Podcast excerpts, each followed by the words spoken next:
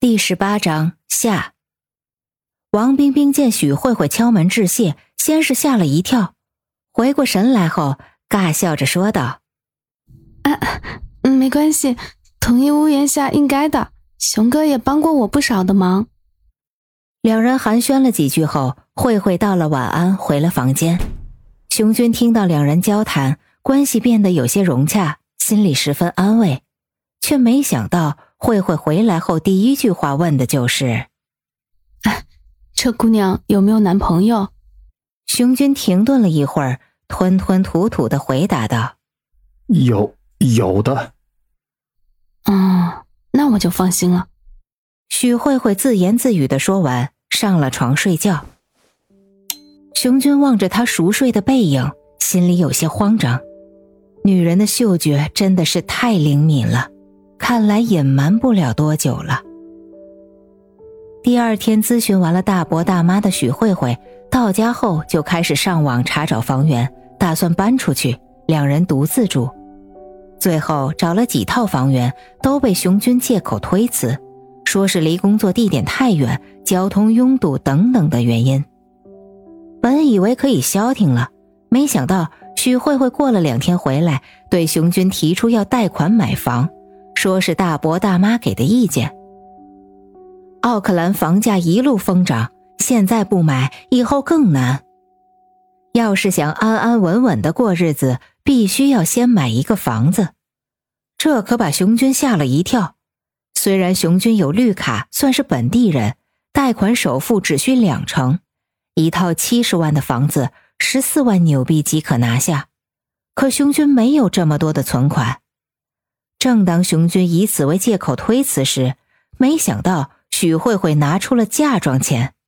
现在首付有了，就等两人买房成婚了。中国大伯大妈的智慧永远是超群的。这些天，许慧慧每天和大伯大妈混在一起，不但了解了新西兰的生活套路，还有了更进一步的致富方案。拿自己正在学习、没有工作的情况，申请了社会福利补贴。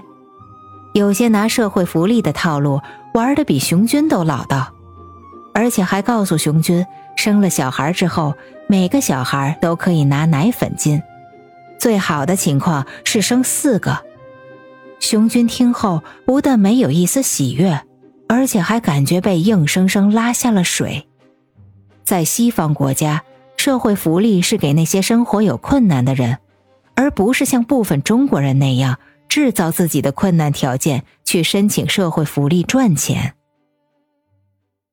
周五的晚上，刚刚吃完晚饭，就有人到访。开门一看，居然是房地产中介阿仁。熊军十分好奇，阿仁向屋里张望，得意洋洋的说道：“我不是来找你的，我是来找慧慧姐的。”熊军还没反应过来，许慧慧就在他身后大声吆喝道：“来啦，请进，请进！”看着阿仁蹦蹦跳跳的进了屋，熊军大概明白了是什么事情。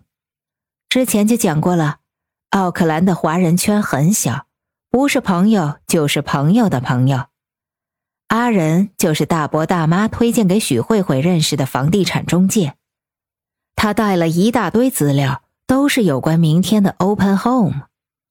Open Home 就是开放房子免费参观，这通常是要将房子出售前做的事情，一般是在周六和周日。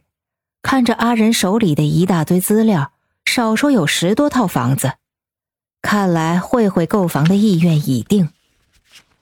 见阿仁和慧慧一套又一套兴奋的研究着明天要参观的房子，熊军无奈的在旁边坐下。随手拿起资料一看，这些房子十足的把熊军吓了一跳，都是一些近一百万纽币的独立 house。看到这个情况，熊军心里十分纠结，不断的暗示慧慧这价钱太贵，负担不起。没想到阿仁却告诉他说，现在贷款管得比较松，只要在国内有亲戚朋友开一个收入证明。就可以在这里贷款出大量的资金，而且这事情已经跟银行打了招呼。许慧慧回头让自己的亲戚开一个年收入一百万人民币的证明，就可以在银行里贷八十万纽币的房贷款，银行不会去查。熊军听后十分懊恼，觉得阿仁是在将许慧慧拖下水，同时让自己每个月负担大量的房贷，坚决反对。可没想到，两人都觉得熊军目光短浅，不懂房产市场。阿仁还笑着说道。你的心情我理解，不过一年后你就会来谢我了。熊军摇摇头，无奈起身回了自己的房间。路过王冰冰的房间时，与王冰冰两人四目相望，无奈一笑。周六的一大早，熊军就被厨房里传来的倒腾声惊醒，起床打开房门一看，许慧慧正忙着准备早餐，嘴里还哼着流行歌曲。一副兴高采烈的样子，他见熊军还睡眼朦胧，焦急万分的说道：“哎呀，怎么才起来？赶紧洗刷刷，换好衣服，吃了早餐，我们就要准备走了。”啊，去哪里啊？熊军揉了揉还没有完全睁开的眼睛，一脸茫然的问道。话音刚落，门铃响起，许慧慧急着奔了过去，打开门。站在门口的是一个西装革履、面带微笑的年轻人，阿仁。熊军一脸无奈，全明白了，今天是周六，参观房子的日子。阿仁得意洋洋的眼神望着熊军，淡定的说道：“不急不急，还早，用了早餐再走，我等你们。”啊，你要不要再吃点什么呀？许慧慧热情的招待阿仁。两人谈笑风生，如同多年的好友。熊娟一声叹息，转身回屋洗漱更衣。此时，王冰冰衣冠楚楚，拎着包包从自己房间里出来，像是有约在身，正好与阿仁撞见，两人四目相对。阿仁望着眼前这位亭亭玉立、正在穿鞋的姑娘，眉头一皱，显然是认出了她。记得上一次见面时也是在这里，那是熊军办的一个 party，当时他拄着拐杖，腿脚受了伤。现在看他脚步轻快的从房间里走出来，应该是已经康复了。你好啊，你的腿康复的不错，没想到你住在这里。阿仁微微一笑，对王冰冰说道。王冰冰穿鞋的动作停顿了一秒，假装没听见。快速的起身出门而去，他的心里十分慌张，努力的回忆着过去。这个房地产中介应该对他了解不多，真怕露出什么马脚。女人的嗅觉是最灵敏的，尽管许慧慧忙着做早餐，但已经留意到了这一点。特别是王冰冰穿鞋时停顿的那一秒钟，让他产生了严重的怀疑。你们认识啊？许慧慧试探着问道。对，一面之缘。可能他已经把我忘了。当时他的腿受了伤，还拄着拐杖。阿仁傻乎乎的回答道。这个回答加深了许慧慧的疑心。